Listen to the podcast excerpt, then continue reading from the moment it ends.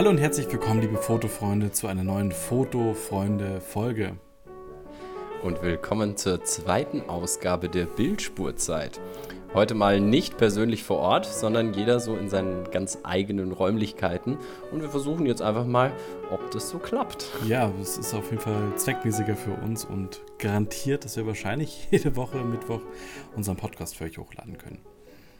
Schön wäre es. Zu wünschen wäre es uns, nachdem wir ja einiges an positive Feedback von euch bekommen haben. Damit wollen wir auch gleich starten. Wir haben eine ganze Reihe von Kommentaren gekriegt. Der Filmprojektor zum Beispiel hat als allererstes kommentiert und war ganz happy, weil er gemeint hat, ähm, wir haben ihn zurück äh, in die analoge Fotografie gebracht. Ähm, er hat sie wiederentdeckt durch uns und das hat uns natürlich unglaublich gefreut. Ähm, Gleich im Anschluss hat äh, MK8351 geschrieben, ähm, dass er sich eben wahnsinnig freut, dass wir eben den Podcast machen und dass er äh, im, C21, äh, im C22-Verfahren von Kodak einen Film in einer Kamera entdeckt hat von seinem Opa mhm. und den tatsächlich irgendwie cross entwickeln hat lassen. Da ist mir irgendwie tatsächlich aufgefallen, dass ich gar nicht, also diesen Prozess gar nicht kannte. Also das war mir gar nicht bewusst, was das, also ich kannte ja. zwar Kodaks unterschiedliche Prozesse und ich wusste auch, dass es ähm, ja neben dem normalen C41 halt eben klar E6 noch gab und dass es Kodachrome noch gab und dass mhm. es schon auch bei Agfa auch noch andere Prozesse gegeben hat. Ähm, aber was das C22-Verfahren ist, weiß ich jetzt tatsächlich gar nicht. Aber du, auf jeden Fall. Kann dir auch nicht spannend. weiterhelfen. Vielleicht finden wir es ja bis nächste genau. Woche raus. Mhm. Auf jeden Fall hat er geschrieben, dass er seit letztem Jahr auch noch einen äh, Film in seiner Exakta hat.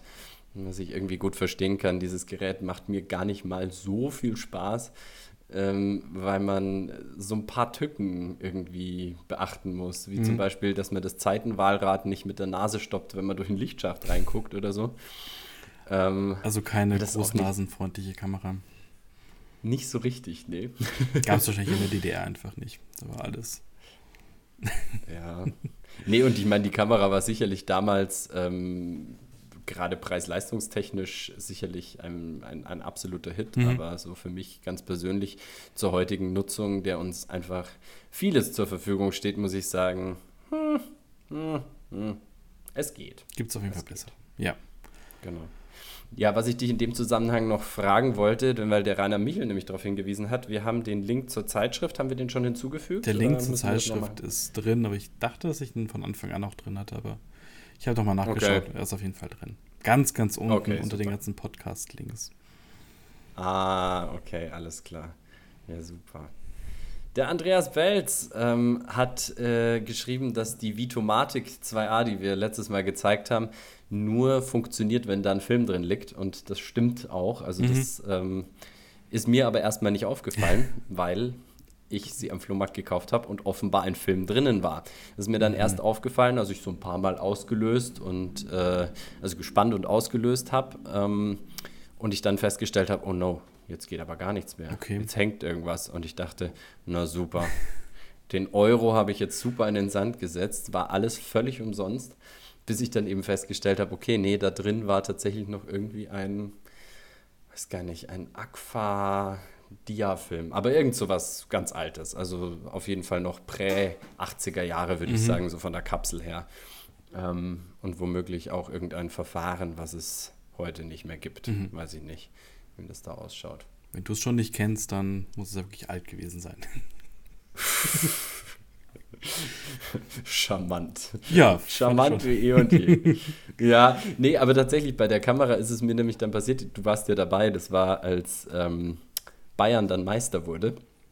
Ah. Äh, habe ich, ja. mh, wenn du dich dunkel dran erinnerst, ja, ja. da habe ich in die Kamera ähm, den Film reingepackt, mhm. ähm, so ein APX 400 oder irgendwas. Und ähm, der hat es dann tatsächlich nicht sehr lange da drin ausgehalten, weil dieser, dieses Zahnrad, was eben den Verschluss spannt über die Perforation von Film, es irgendwie geschafft hat, die Perforation von diesem etwas dünnen Trägermaterial irgendwie einzureißen. Und dann habe ich den Film rausgenommen, im total finsteren und habe ihn in die F5 umgeparkt und mir gedacht, gut, macht ohnehin jetzt nicht so wahnsinnig viel Spaß, mit mhm. der zu fotografieren. Ja Und hatte dann das Problem, dass die automatische Zurückspulfunktion von der F5 ähm, leider nur bis zur eingerissenen Perforation zurückgespult hat, sodass, okay. die, äh, äh, sodass der Teil vom Film mit den Bildern von der Vitomatik ähm, ja, belichtet Scheiße. wurde, als ich es rausgenommen habe. Ja, war, war, schade. Hast du dann gar keine, also deswegen ich, hast du dann gar keine Bilder? Gar oh. Also weiß gar nicht, wie gut die Kamera vielleicht sogar ist. Ja, im Endeffekt, ich meine, das, was da vorne drauf ist, ist ja auch wieder irgendwie so eine Tessar-Variante. Okay. Und ja, gut, dann. Also das kann schon, also kann schon irgendwie gute Bilder machen, aber ich glaube jetzt auch nicht, also zu viel erwarten darf man davon jetzt auf jeden Fall mal nicht. Was mich auf jeden Fall noch gefreut hat, wir haben ähm, von äh, einem alten Bekannten, dem fränkischen Lüstling, mal wieder eine Nachricht gekriegt. ähm, und der hat äh, geschrieben, dass er eine Dynax 7XI äh, mit äh, zwei Objektiven, Blitz und Karten ähm, für 25 Euro gekauft hat. Also einen super Schnapper gemacht hat. Ja, also kurz zur Erklärung, also die 7XI ist im Endeffekt die dritte Generation der Autofokuskameras. Also nach der 7000 und der 7000i kam dann eben die XI-Generation, mhm. die es eben auch eben in 5, 7 und 9 gegeben hat. Die 7 liegt hier auch noch irgendwo rum, hat aber eben diesen ganz blöden Nachteil, dass sie ähm, einen defekten Verschluss hat. Damit ist sie irgendwie wertlos. Ja. Aber die 9XI, die habe ich dir schon mal gezeigt, glaube ich. Ja, die, ja. Glaub. Genau, die ist super intakt und für mich ernstliche Konkurrenz zur F5. Also ganz besonders der Preis. Okay. Ich glaube, ich habe die für 40 Euro oder was habe ich die gekauft. Und dabei müsste die 9XI ein bisschen älter sein, oder? Ist die F5? Ja, etwas. Der Autofokus ist auch nicht ganz so zuverlässig, mhm, okay. muss man sagen. Also, Wenigstens etwas für hat, äh, Definitiv, ja. Und ähm, auch, dass man in die Nikon eben vernünftige Batterien reinpacken kann und nicht die ähm, blöden, ähm, ja, separaten Batterien, die auch relativ teuer sind, da reintun muss, so, die dann okay. auch nicht so lange halten mhm. und so. Ähm, es gibt so ein paar Sachen, die dafür sprechen, aber ich muss sagen, so im alles in allem finde ich sie gerade in der Preis-Leistung, also nachdem die ja irgendwie so ein, also nicht so ein Zehntel von dem, was eine F5 kostet, kostet, ähm, würde ich sagen, ist es auf jeden Fall eine, eine ernsthafte Konkurrenz. Vor allem hat sie, glaube ich, wenn du ähm, preis-leistungsmäßig noch auf die Verschlusszeit gehst, dann ist die ja nochmal besser. Ich glaube, mhm. Zehntausendstel oder Zwölftausendstel sogar ähm, kann die. Ich glaube, Zwölftausendstel, wenn ich es richtig, ich bin mir nicht hundertprozentig sicher und würde es jetzt auch nicht beschwören, aber auf jeden Fall ist der Verschluss ein bisschen schneller, habe ich mal irgendwann rausgefunden. Ein Portra 800 den sondern noch fotografieren. Ja. Wer auch immer das machen möchte, aber äh, ja, ist auch ein bisschen obsolet, aber es ist schön, dass sie es kann. So. Genau. Er hat auf jeden Fall auch geschrieben, dass er zu Autofokuskameras eben die Nikon F90, die Canon EOS 50E und eben die Dynax 7XI zur mhm. Verfügung hat und jetzt gar nicht so richtig weiß, welche von denen er jetzt am liebsten mag. Ich glaube, das Schöne ist, er muss sich auch gar nicht dazu, dafür entscheiden. Nee, er kann nee. immer wieder wechseln. Und ich müsste auch sagen, ich kann mich da auch nicht entscheiden. Ich mag das Nikon-System, weil es einfach irgendwie sehr anwenderfreundlich ist. Und ähm, ja, schon irgendwie dem Fotografen deutlich mehr in die Hand konstruiert wurde, als es jetzt so ein Minolta wurde.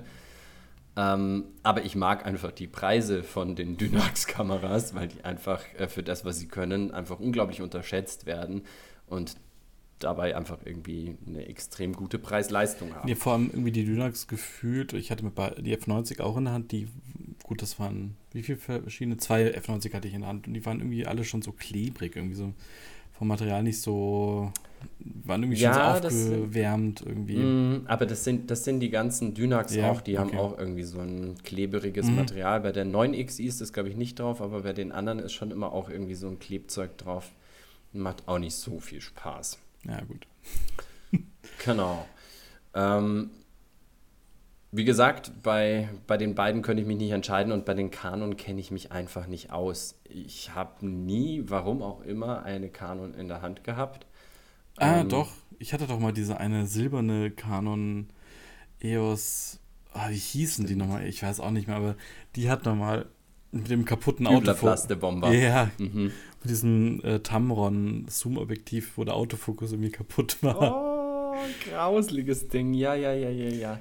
Das war, Ich weiß auch nicht mehr welches Modell, nee. aber irgendwie so rein optisch irgendwas schon prä-90er Jahre. Also ich würde schon sagen, irgendwas so frühe 2000er auf jeden Fall. Und schon irgendwie so ein Konsumerprodukt, relativ leicht und ähm, wenig Einstellmöglichkeiten. Ich glaube, es war die, der richtige irgendwie EOS 300 oder irgendwas. Ähm, könnt ihr mal nachschauen. So ein schönen Silber ja. mit schwarzen Gummibeschlägen, richtig schön. ja, was hast du mit der eigentlich gemacht? Ich habe die sehr sicher verkauft. ich glaube, ich habe die auch. So schlecht ging die auch. Also, die waren schon so für 40 Euro, glaube ich, oder irgendwas. Ah, okay. Dafür, ja, dass ich für sie eigentlich nichts bezahlt habe. Ja, nicht schlecht. Nee. Das kann man nichts sagen. Nee. Genau. Ja, ähm, gehen wir auch weiter gleich mit dem nächsten Kommentar. Der Sören Schwichtenberg hat uns ähm, auch geschrieben und er ist auf den Vinyl-Tipp der Woche eingegangen und er hat von Aha uns die Platte Scoundrel Days ähm, mhm. ans Herz gelegt und ich muss sagen, ja, definitiv ja. Also gibt eigentlich kaum eine Aha-Platte, die ich nicht gut finde. Ähm, die, ich weiß nicht, die Hunting High and Low war die erste, die ich hatte. Dann kam eben Scoundrel Days mhm. und noch, oh, wie heißt denn die andere? Das ist so eine dunkelblaue. Okay. Ich weiß nicht Keine. mehr, wie die heißt. Auf jeden Fall ähm, auch super. Und dann habe ich mir eben East, die East of the Sun, die wir letzte Woche vorgestellt haben, ähm, gekauft und muss einfach sagen, die sind, die sind alle einfach super. Es ist so eine tolle Mischung aus irgendwie wirklich äh, Rock und Synth-Pop irgendwie. Das gibt es ja auch relativ selten, mhm. irgendwie so diese, diese gute Qualität von Musik, die einfach von vielen Leuten geschrieben wird, bei der ähm, ja viel Liebe, Zeit und ähm, künstlerischer Geist einfließt. Ja, da kann ich leider überhaupt nicht mitreden. Aber schön, dass ich immer dich als Musikexperte bei mir habe. Also in der Richtung auf jeden Fall. Naja, also beim Vinyl-Tipp der diesen, dieser Woche, den wir jetzt vielleicht direkt in den äh, äh, direkt an dieser Stelle einbauen können, da kennst du dich definitiv ein bisschen aus. Der diese Woche ist, ähm, ich glaube, den Nachnamen, den kennt man, oder? Also Cicero, mhm. den, den, den jungen Cicero, der, wie heißt denn der junge Cicero mit Vornamen? Roger, genau, Roger. Roger, hm, Roger. Cicero. Und heute haben wir vom Eugen, vom Eugene, vom Vater, Cicero, was für eine Platte genau haben wir ausgewählt? Rococo, Rococo Jazz. Ja. Mhm. Ähm, mit, äh, ja, also ich glaube, das war das erste Album, was er gemacht hat, eben in dem vor allen Dingen erstmal Lieder von Bach in eine ähm, ja, jazzige Variante mhm. umgewandelt mhm. wurden. Und ähm, aber auch Mozart und Scaletti und weiß gar nicht, was noch alles drauf ist. Auf jeden Fall ähm, super Ambient-Musik, ähm, eine ganz schöne Mischung aus äh, hochwertiger Barock- und Rokoko-Musik ähm, und eben Jazz. Und man möchte auf den ersten Blick gar nicht glauben, wie cool das eigentlich ist und was das für eine tolle Stimmung schafft, wenn man so eine Platte einfach am Abend ähm, ja, zu einem netten Gläschen Wein mit äh, Freunden irgendwie auflegt, weil sie irgendwie unaufdringlich, ähm, angenehm und ähm, ja auch sehr, sehr äh, präzise ist. Ja, man merkt wirklich, dass ähm, Eugen Cicero eigentlich ein professioneller Pianist ist. Und dann das so, wenn man andere Jazzaufnahmen kennt, dann wie dieses nicht schludrige und alles so exakt ist, ist irgendwie schon sehr schön. Also auf jeden Fall. Sehr einzigartig und immer zu empfehlen. Und ich habe letzte Woche ja versucht, die Musik einzubinden und es hat auch funktioniert bei Spotify, aber es funktioniert dann leider nicht auf den anderen Anbietern. Deswegen habe ich sie da rausgenommen und ich glaube, wir machen einfach eine Playlist mit den Liedern und wenn wir es auf YouTube hochladen, geben wir einen Link dazu, was wir die Woche empfohlen haben. Oh, das, das könnte eine wilde Playlist werden. Also wenn ich mir überlege, dass wir ähm, letzte Woche Aha hatten, jetzt haben wir Rococo Jazz, wer weiß, nächste Woche kommt Lady Gaga, dann vielleicht Britney Spears. Am, am Schluss haben wir eine richtig, richtig schöne Gacki Shostakovich Playlist. Ich glaube, das ist auf jeden Fall der Anspruch, oder? ja, auf jeden Fall. Schöne Lieder, die irgendwie alle nicht zusammenpassen. Vielleicht, ähm, ja, wird das eine, eine schöne Playlist. Genau. Ähm, an dieser Stelle können wir vielleicht auch noch auf diesen ähm, Tonschnipsel zum letzten Mal eingehen, den, Stimmt. den du bekommen hast. Ich habe von einem großartigen Fan der Sendung, schon nach der ersten Folge, ähm, zu East of the Sun und West of the Moon eine kleine Jazz-Improvisation bekommen. Ähm, ich glaube, ich bind die am Ende vom, vom, ähm, vom heutigen Podcast ein. Könnt ihr das Ausklang anhören und euch vielleicht freuen oder auch nicht. Mal schauen. Ja, ich freue mich auf jeden Fall. Also, also, du hast sie mir ja dann direkt weitergeleitet ähm, und ich war echt unglaublich begeistert. Ähm, ja, einfach auch von, von der Technik und wie schön das gespielt war. Also richtig, richtig cool. Genau. Ähm, ja, wir machen weiter mit den Kommentaren, würde ich sagen. Haben wir noch der so Tom viele? freut sich. Ja, ja, ja, auf jeden ja, Fall. Der. Tom freut sich, uns wieder zu sehen. Ähm, die Juliane ähm, freut, un, äh, freut sich auch über unser Format und ähm, war tatsächlich so freundlich, uns darauf hinzuweisen, dass wir letztes Mal einen äh, groben Fehler äh, gemacht haben. Besser gesagt, ich äh, habe einen groben Fehler gemacht, weil ich äh, fälschlicherweise davon ausgegangen bin, dass die Fotoklassik nicht mehr im Printformat zu bekommen ist. Das stimmt nicht. Man kann sie bloß nicht mehr im Zwei Zeitschriftenhandel kaufen. Man kann sie online kaufen, genauso wie die Camera, das Magazin, das wir euch vorgestellt haben, auch. Aber Und das finde ich irgendwie ganz okay. Also da kann man trotzdem irgendwie jederzeit zugreifen, wenn man sich da irgendwie interessiert. Und das ist einfach schön, dass Genau, ja. im Printbereich nach wie vor so viel noch gibt. Eben. Aber ich habe halt irgendwie immer dieses Erlebnis gemacht, dann in der Bahnhofszeitschriftenhandlung da reinzugehen und dann immer mal wieder zu schauen, habe ich jetzt schon verpasst, das ist eine neue. Aber ja, ich kann das vollkommen nachvollziehen. Und ja, bin froh, dass es sie noch im Printformat gibt. Ja, auf jeden Fall. Freue ich mich auch. Ähm, ja, der Detlef Ramich freut sich auch unglaublich, dass wir wieder da sind, aber ähm, es, äh, er, er beschwert sich, dass es keine Musik gab. Also, lieber Detlef, ähm, am Anfang gibt es immer Musik. Ja? Also die Lieder ohne Worte von Mendelssohn, würde ich sagen, ist ein schön gewähltes Intro für unseren Podcast. Ähm, und wem das nicht genug ist, der muss halt heute am Schluss dranbleiben und äh, sich diesen schönen äh, Songschnipsel von East of the Sun und West of the Moon anhören. Und unsere Playlist dann mit den Musikstücken anhören. Genau, auch das ist sicherlich eine gute Idee, auch wenn sie noch nicht so wahnsinnig lang ist bislang. Genau. Ähm, der, der Tim hat eine Frage gestellt, und zwar, warum das eigentlich so ist, dass die Farbfilme immer in transparenten Dosen drin sind und die Schwarz-Weiß-Filme nicht. Und ich muss sagen, ich kann da auch nur mutmaßen, aber ich gehe davon aus, dass die transparente Dose halt einfach irgendwie ein bisschen praktischer ist, weil man halt sieht, was drinnen steckt, ohne sie aufzumachen.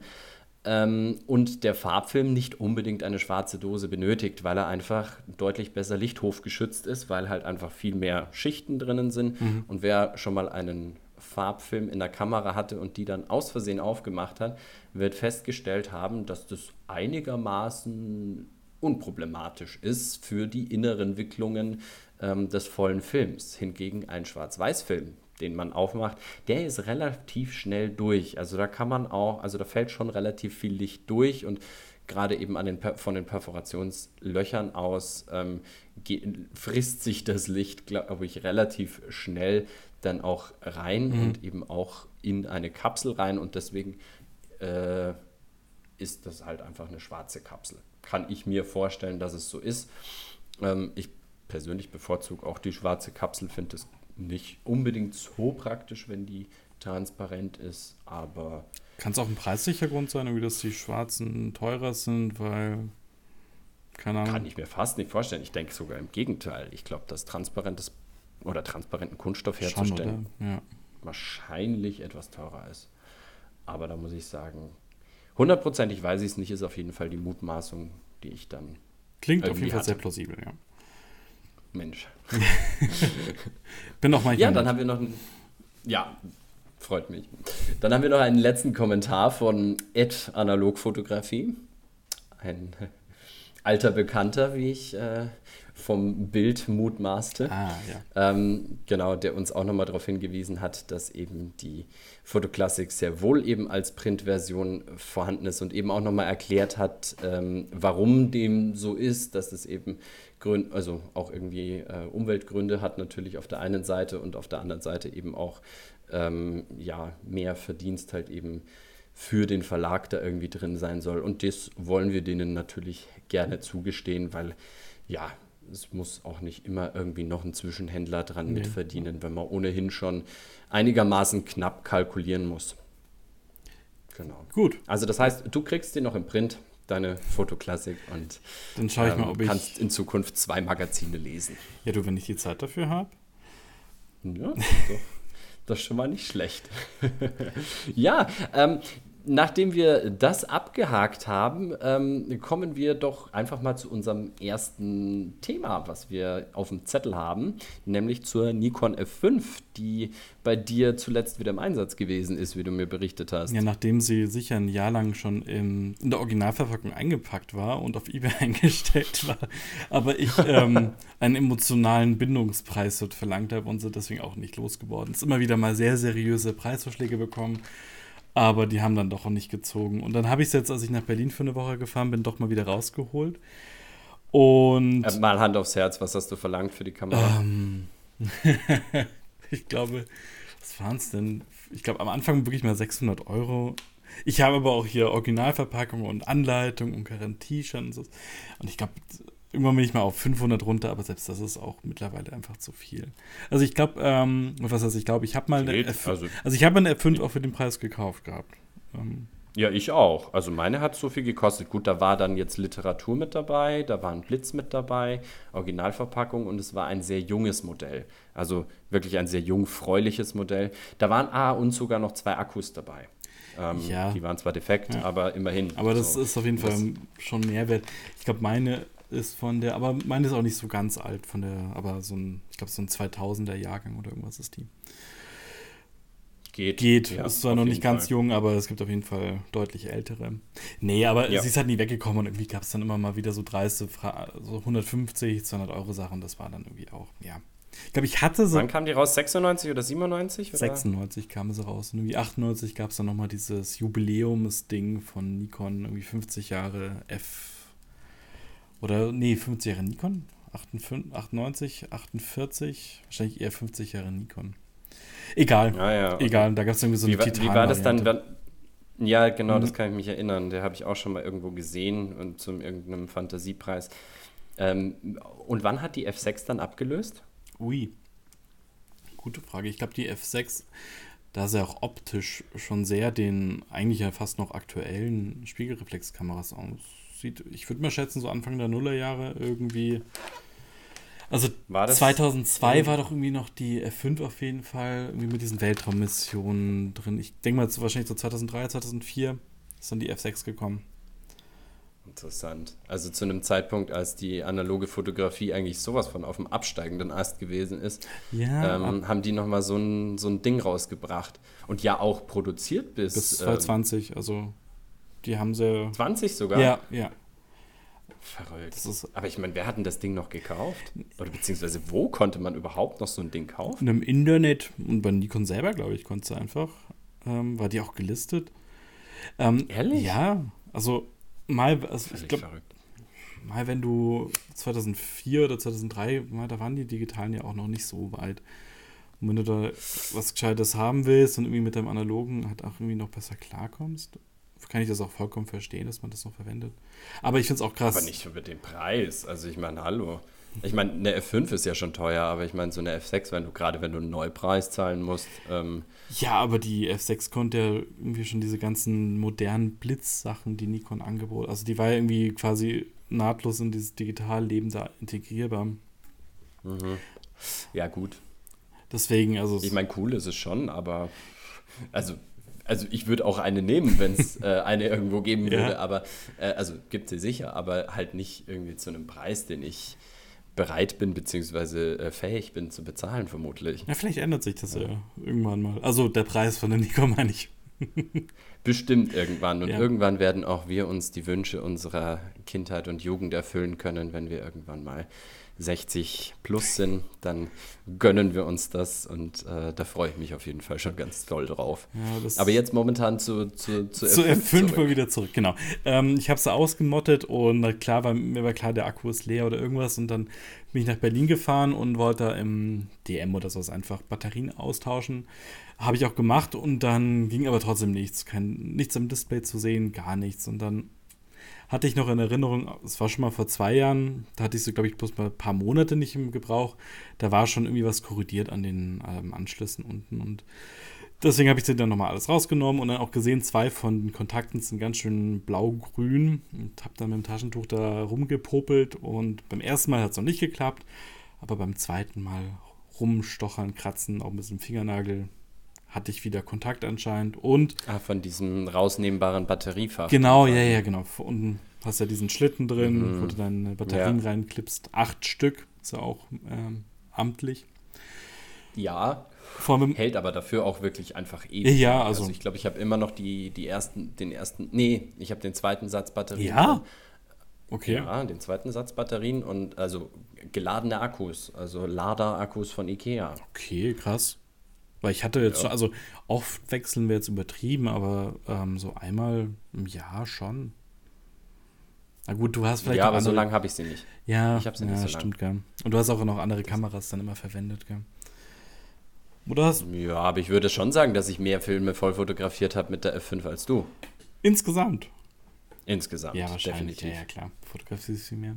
Nee, komisch. Vielleicht habe ich auch irgendein Stromverbraucherproblem bei der F5. Oder es war schon mal korrodiert und ähm, du hast die Akkus ausgetauscht, obwohl es nicht notwendig war. Oder die Batterien ausgetauscht, obwohl es nicht notwendig war. Stimmt. Das könnte jetzt beim letzten Mal. Oh Gott, ja, stimmt, klar. Nee, aber ich habe davor, ähm, gut, ich habe einen super Test gemacht. Ich habe die Batterien rausgenommen und in den Zoom eingelegt. Und der ist damit gestartet. Also, ist, okay, wenn dieser ja. bescheidene Zoom mit den Batterien noch starten konnte, dann war da auf jeden Fall noch genügend Restspannung drauf. Ja, das stimmt. Der braucht ordentlich Saft, ne? Ja, und irgendwie, das ist irgendwie qualitativ ein gutes Teil, aber irgendwie noch mit so Technik aus dem, aus dem Stein, also so Nullerjahren, also frühe mhm. Nullerjahre. Sehr unangenehm, ja, ja. manchmal. Nervig, ja. Genau. Nee, aber das waren nicht die einzigen Kontakte, die Probleme gemacht haben. Du hattest auch Probleme mit der DX-Kodierung, hast du irgendwie erzählt. Ja, genau. Ich hatte, also ich hatte noch auch beim Einpacken noch einen Portra 800 drin und habe den halt dann fertig geschossen. Bin mal gespannt, ob da noch was draus wird. Ähm, und da hat das mit DX auf jeden Fall gepasst mit der, Codier mit der Anzeige, mit der automatischen Erkennung bei der F5. Ähm, also stand 800 da und dann habe ich ihn rausgenommen und einen Kodak Gold eingelegt. Und dann hat er mir mit der automatischen Erkennung 100 angezeigt. Und das hat mich ein bisschen verwirrt. Dann habe ich manuell auf 200 eingestellt, kein Problem.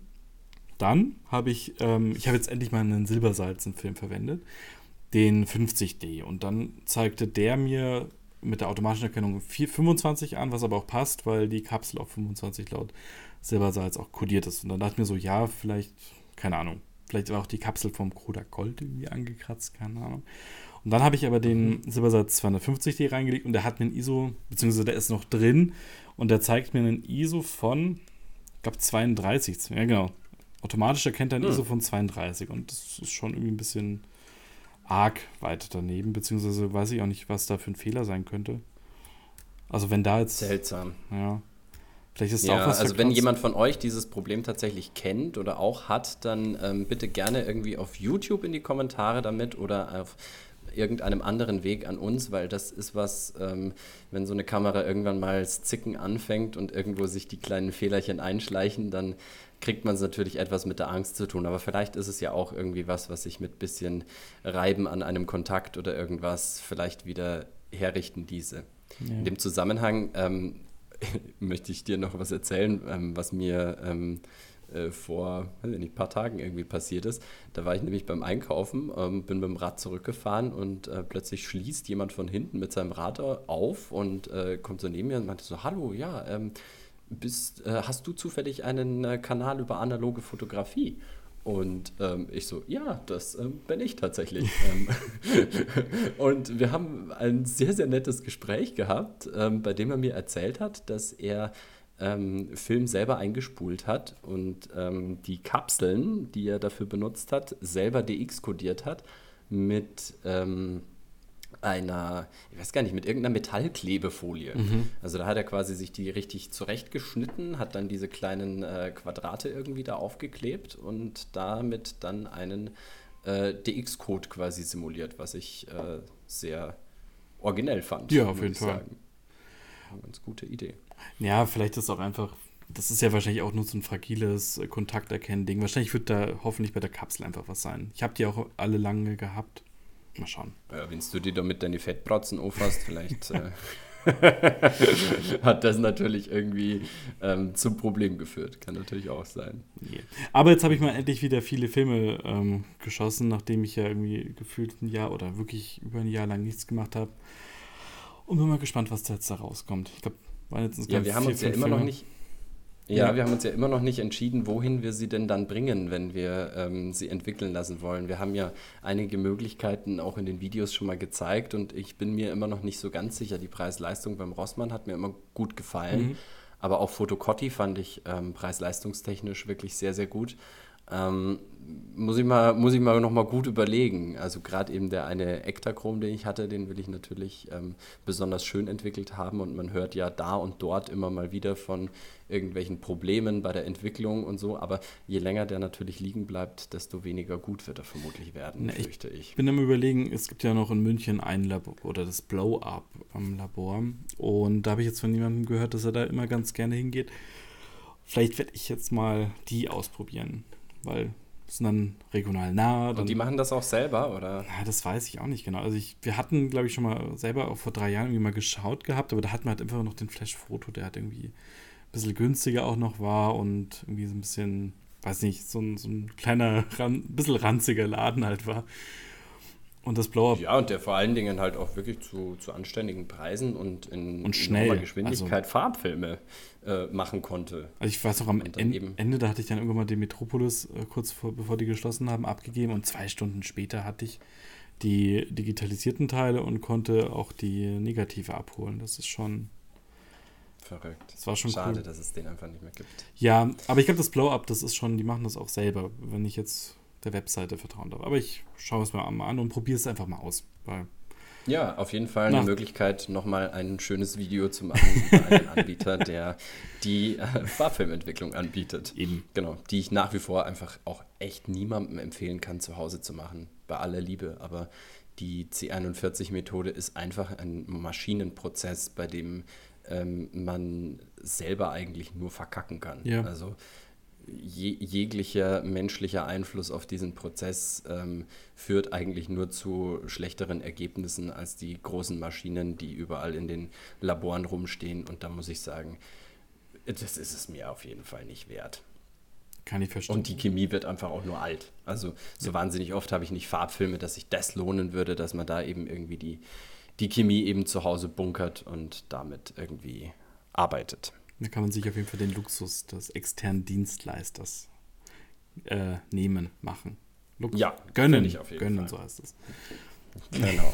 Ja, ähm, noch ein letzter Punkt äh, zur F5. Ich bin ja seit äh, kurzem eigentlich ein stolzer Besitzer eines äh, Databacks für die F5. Mhm. Also das heißt, ich kann ähm, Uhrzeit und Datum ähm, hinten auf die Bilder oder eben zwischen die Bilder, also auf die Bildstege belichten.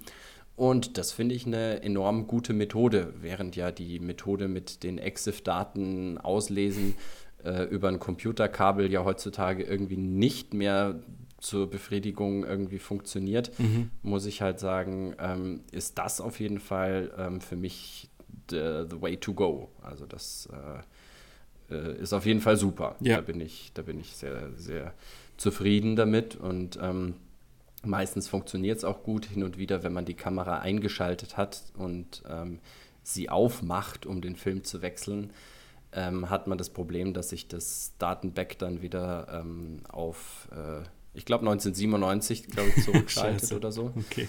Was ja ein bisschen nervig ist, aber äh, es ja, wie gesagt, es, es funktioniert äh, sonst eigentlich ganz gut und man muss dann halt ein bisschen rumtüfteln, bis man halt dann die Zeit wieder eingestellt hat. Ist halt so ein klassisches mhm.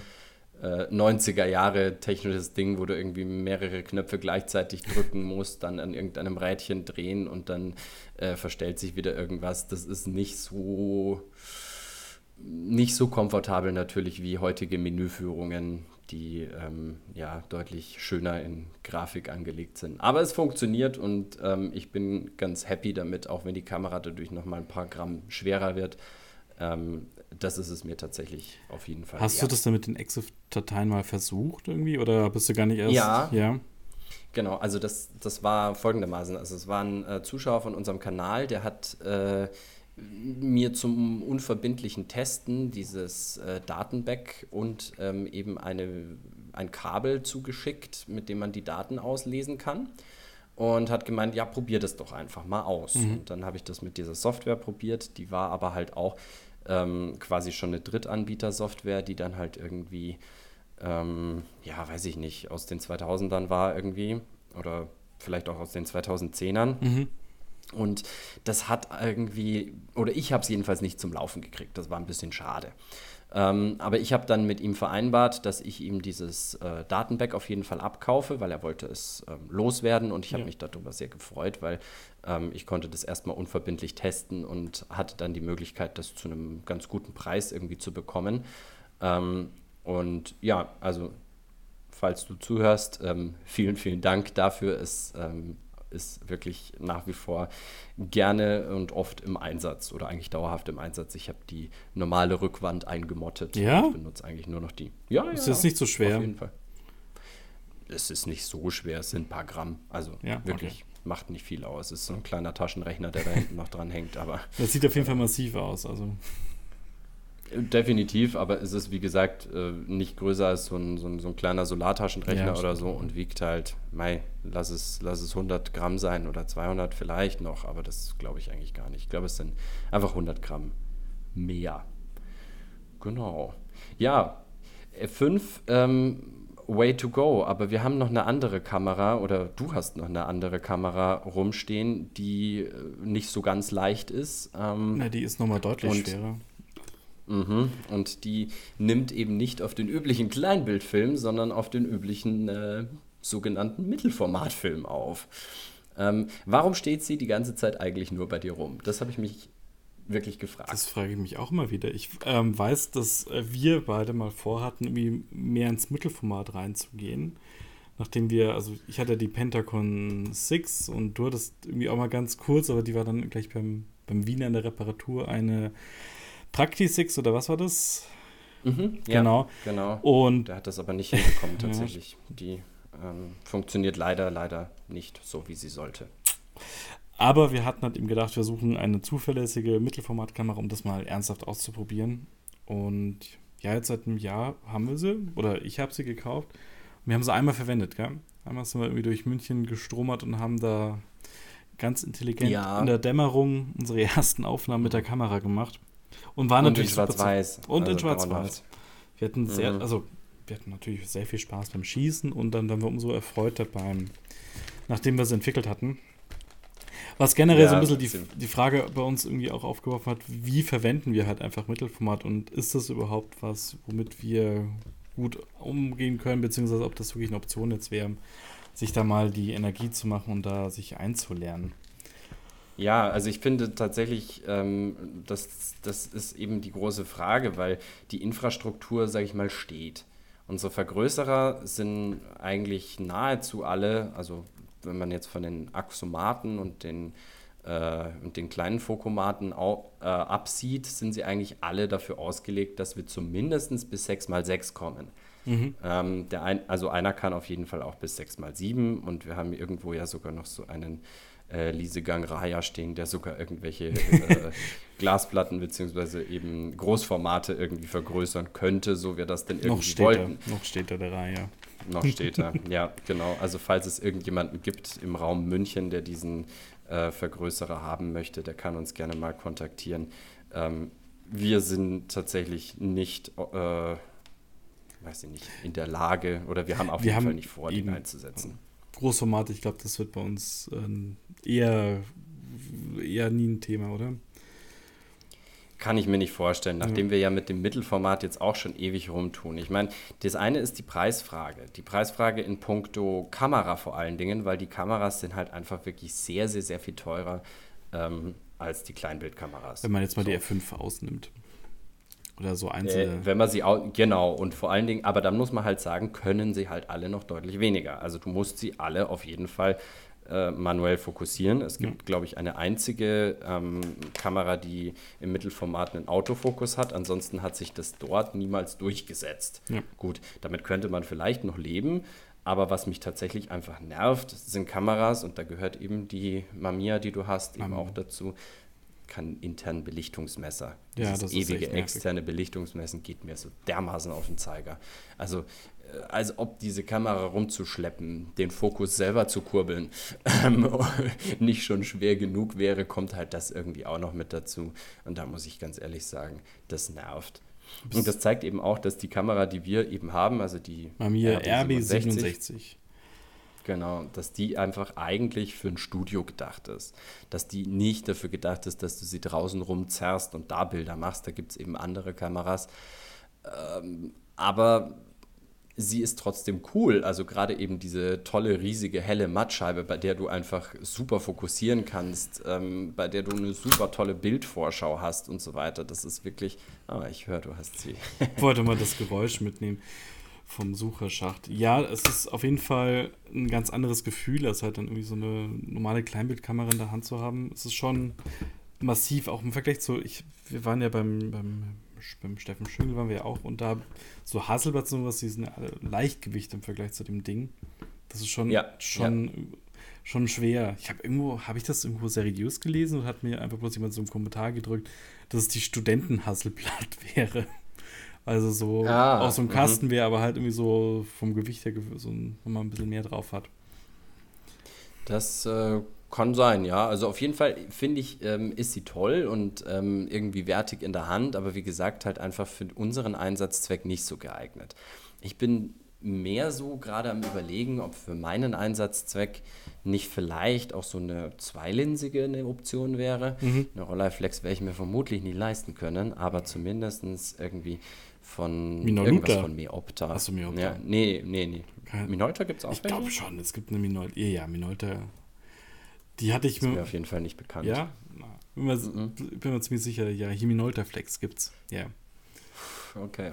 Nee, also eher, eher sowas äh, in Richtung DDR oder so, habe ich gedacht. Ja, ähm, und, vielleicht. und da gibt es ja, da ja. gibt's so viel, gibt's zweieugige? Da gibt es auf jeden Fall die, die Veltaflex. Ähm, die ist zumindest preis-leistungsmäßig ganz in Ordnung. Ähm, oder eben halt, das ist jetzt nicht direkt DDR, aber eben halt auch, ähm, äh, na, Sowjetunion auch nicht, aber Tschechoslowakei, also Meopta. Mhm. Flexaret, die hat ähm, tolle Verschlüsse, die hat, äh, also gibt es eben mit ganz vielen verschiedenen. Ähm, ich bin auf der Suche schon seit langem nach der einen mit Presstor-Verschluss. Ähm, auch falls hier jemand was im Angebot hat, bitte alles anbieten. Ich bin wirklich äh, happy, wenn ich sowas irgendwann mal irgendwo herkriegen könnte. Ähm, da wurde nur eine ganz, ganz kleine Handvoll gebaut. Ähm, und Steffen Schüngel hat mir nicht geglaubt, dass es diese Kamera gibt und ich würde sie ihm gerne zeigen und sagen, haha, hier, ich habe sie. Nein, nee, ähm, auf jeden Fall. Alle heiligen Zeiten, alle Jubeljahre taucht mal eine auf und ähm, das fände ich sehr, sehr spannend und ich finde die Kamera einfach auch so unglaublich schön.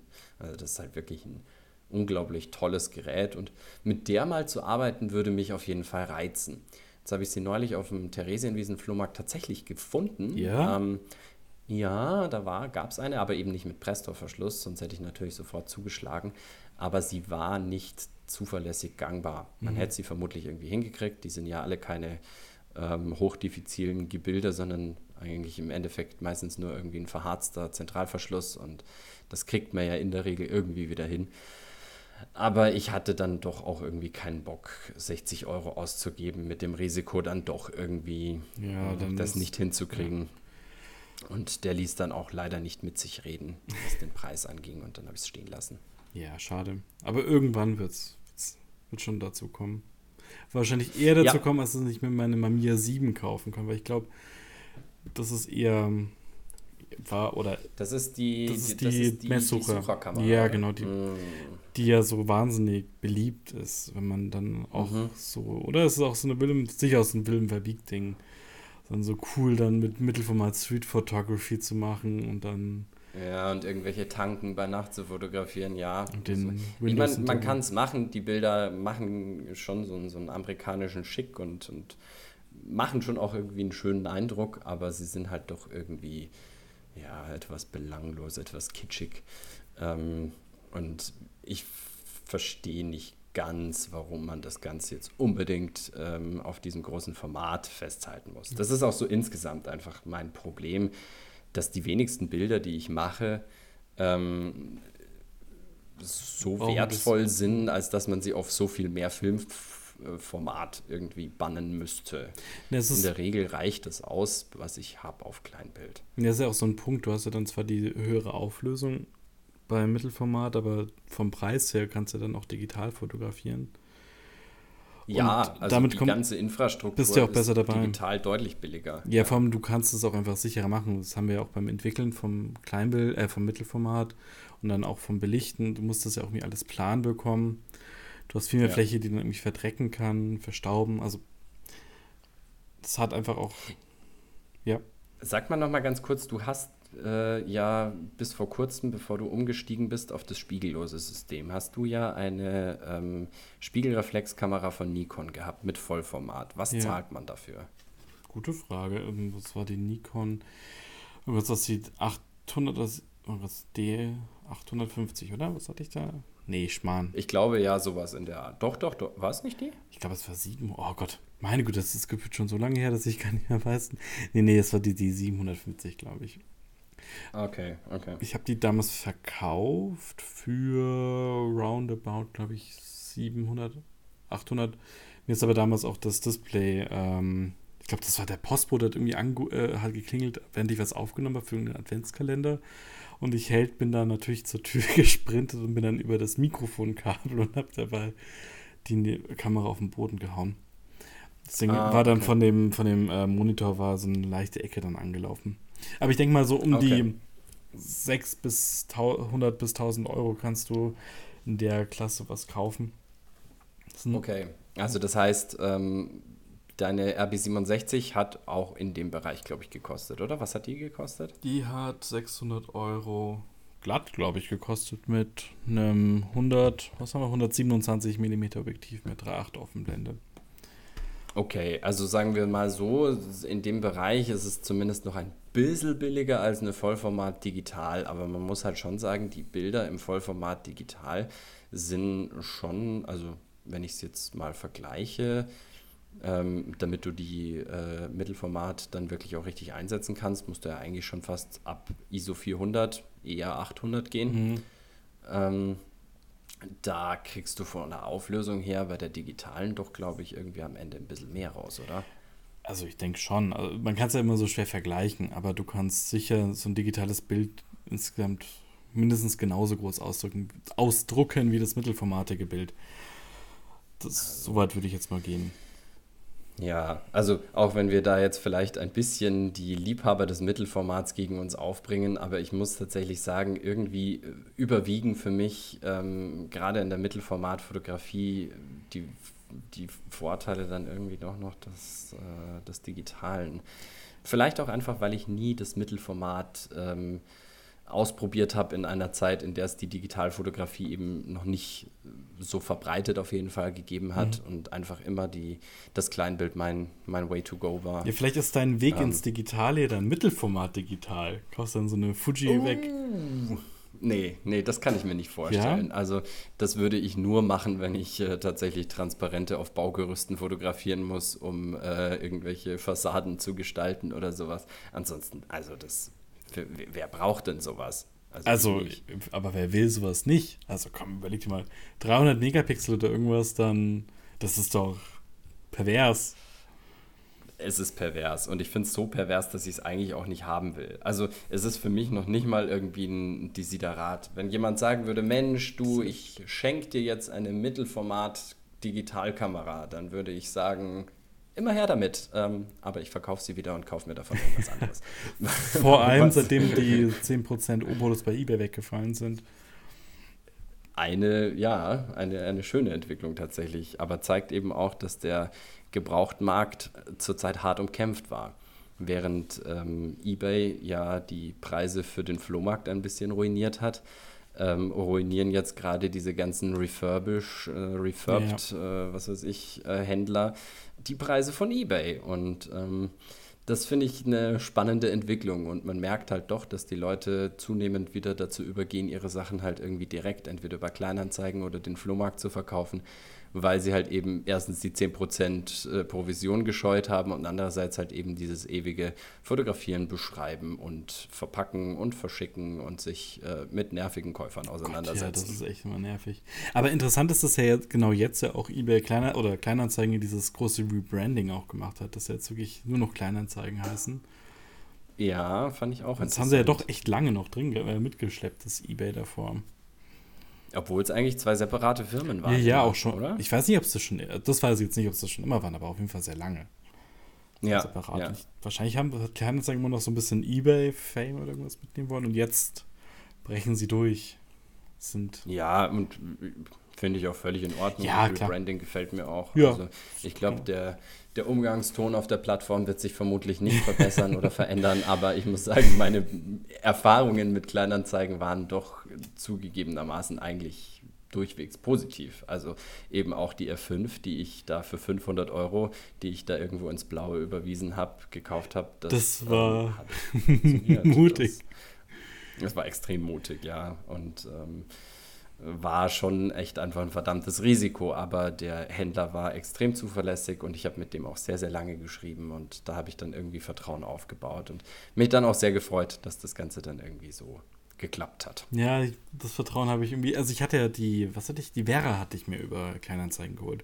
Das mhm. war ja auch nicht so wenig Geld, das, das lief gut mit dem Vertrauensvorschuss ja. habe ich dann ähm, letztes, oder als ich dann auch überlegt hatte, aufs Spiegellose rüberzugehen, hatte ich auch mal wieder auf Ebay Kleinanzeigen geschaut gehabt und hat dann auch eigentlich immer nur so Sachen gemerkt gehabt und dann irgendwie mal kurz angeschrieben gehabt und habe dann jeweils immer eine E-Mail bekommen von Ebay Kleinanzeigen, dass das ein unseriöser Händler war und dass der Account äh, irgendwie, also das hat mich äh, sehr verunsichert und ja, so ein paar Sachen habe ich. Ja, ich glaube, es kommt. Ja es, es kommt, glaube ich, gerade ganz stark ja, auf die Produkte drauf klar, an.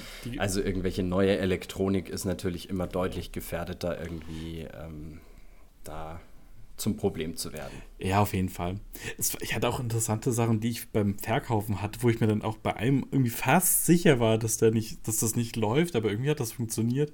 Es war irgendwie auch, mhm. ich weiß auch gar nicht, ob der wirklich schon über 18 war, keine Ahnung wirkte wie so ein. Ich habe meine Canon Super 8 Kamera verkauft und da war der, der hat so cool geschrieben, irgendwie so möchte gerne cool geschrieben und ich dachte mir so, okay, solange du mir zahl, das Geld zahlst, ist mir das auch wurscht. Ja, ja, auf jeden Gespannt, Fall. was aus der Kamera geworden ist jetzt. Na, das wirst du vermutlich nie erfahren, gehe ich mal davon aus. Ja, vielleicht gibt es irgendwo so ein cooles YouTube-Video, wo so ein, so ein Kiddie-Kid erklärt, wie er Super 8 filmt. und ich kenne es nicht. Möglich ist es. Möglich. möglich. Ja, ja, auf jeden Fall. Naja, okay, wir haben noch ein letztes äh, Thema auf unserem Zettel, bevor wir dann tatsächlich die Folge für heute beenden. Und mhm. ähm, das ist äh, Zoom versus Festbrennweite.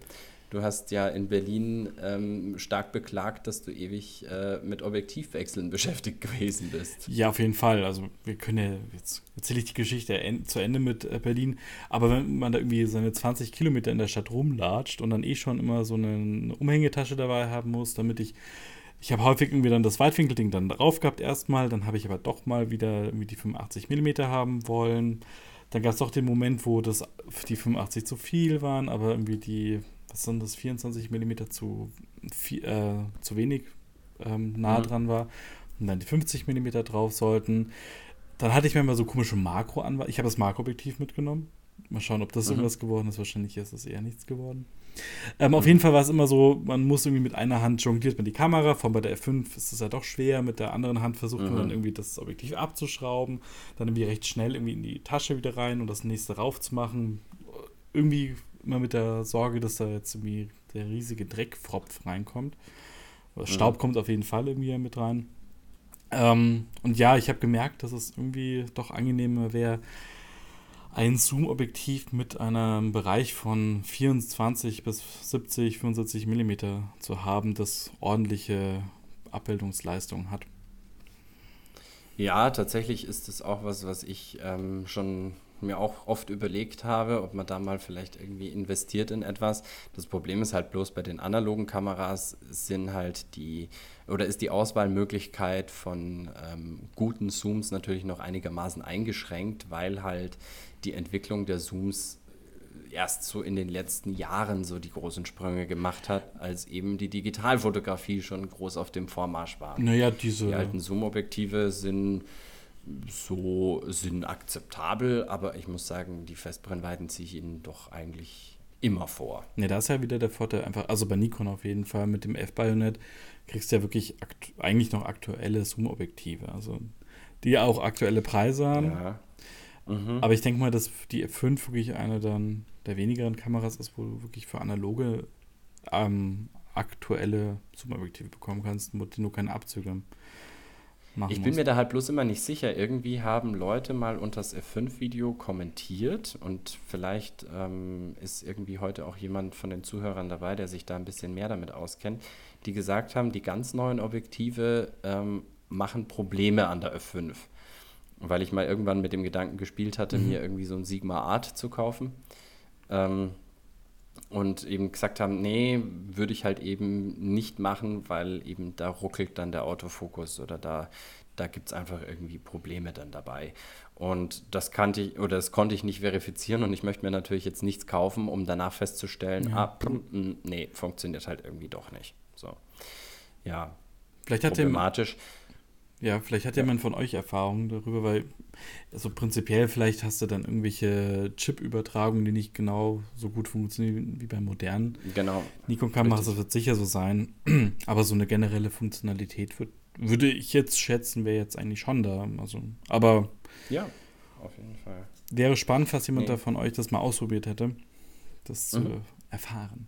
Auch gerne als Sprachnachricht. Ich habe von einem, also diese Spotify-Sprachnachricht, ich habe von einem Kumpel gehört, der wollte das machen, hat bis Stand heute es noch nicht gemacht. Deswegen nochmal die Motivation, das vielleicht bis zur nächsten Folge zu schaffen. Ähm, genau. Wäre auf jeden Fall spannend, das auch zu verwenden. Genau. Ja, und ähm, mit diesen Worten beschließen wir unseren Podcast für heute. Freuen uns, dass ihr zugehört habt und hoffen, dass ihr auch nächste Woche wieder einschaltet zur Bildspurzeit. Und jetzt hast du ja noch ein kleines Schnipselchen. Genau. Also bleibt noch kurz dran. Bis dann. Ciao.